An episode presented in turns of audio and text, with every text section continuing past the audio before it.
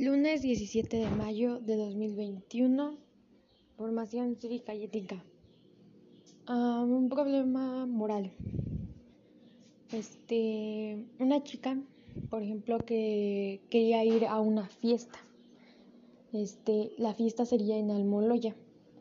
Su papá no la dejaba ir, a lo cual, porque una vez ella igual ya había ido a una fiesta, pero llegó súper tarde y borracha. Entonces su papá desde ahí desconfió de ella y no la dejó salir otra vez. Pero como ella tenía tantas ganas de ir a la fiesta, se escapó.